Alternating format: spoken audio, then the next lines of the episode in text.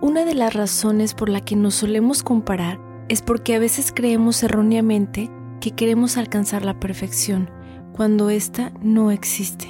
La perfección es una trampa que nos puede envolver en un círculo vicioso.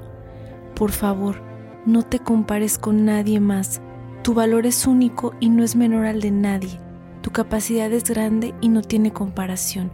Solemos compararnos para medir nuestras capacidades, pero al hacerlo minimizamos nuestros propios éxitos y virtudes al hacer esa comparación.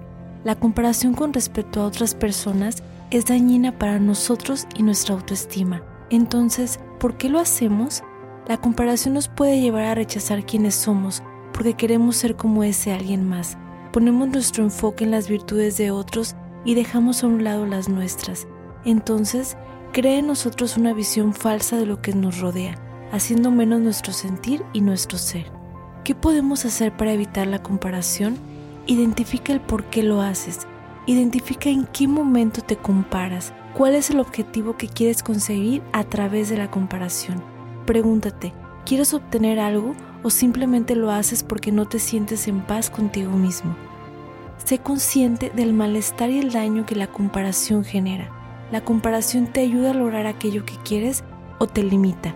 Si compararte te hace sentir peor, deja de hacerlo. No insistas en lo que te hace daño.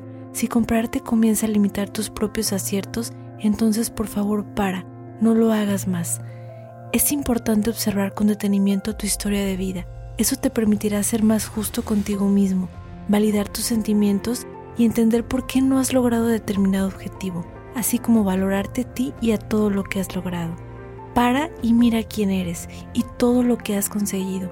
Centrarte únicamente en lo que te falta no te permite disfrutar de lo logrado. No obstante, es importante tener en cuenta qué te gustaría conseguir. Todos aquellos objetivos que uno se proponga es importante que surjan de uno mismo y no de la comparación externa. Es decir, enfocarte en tus objetivos, no en los de los demás. No intentes lograr lo mismo que otros, sino intenta superarte a ti mismo cada día de distintas formas.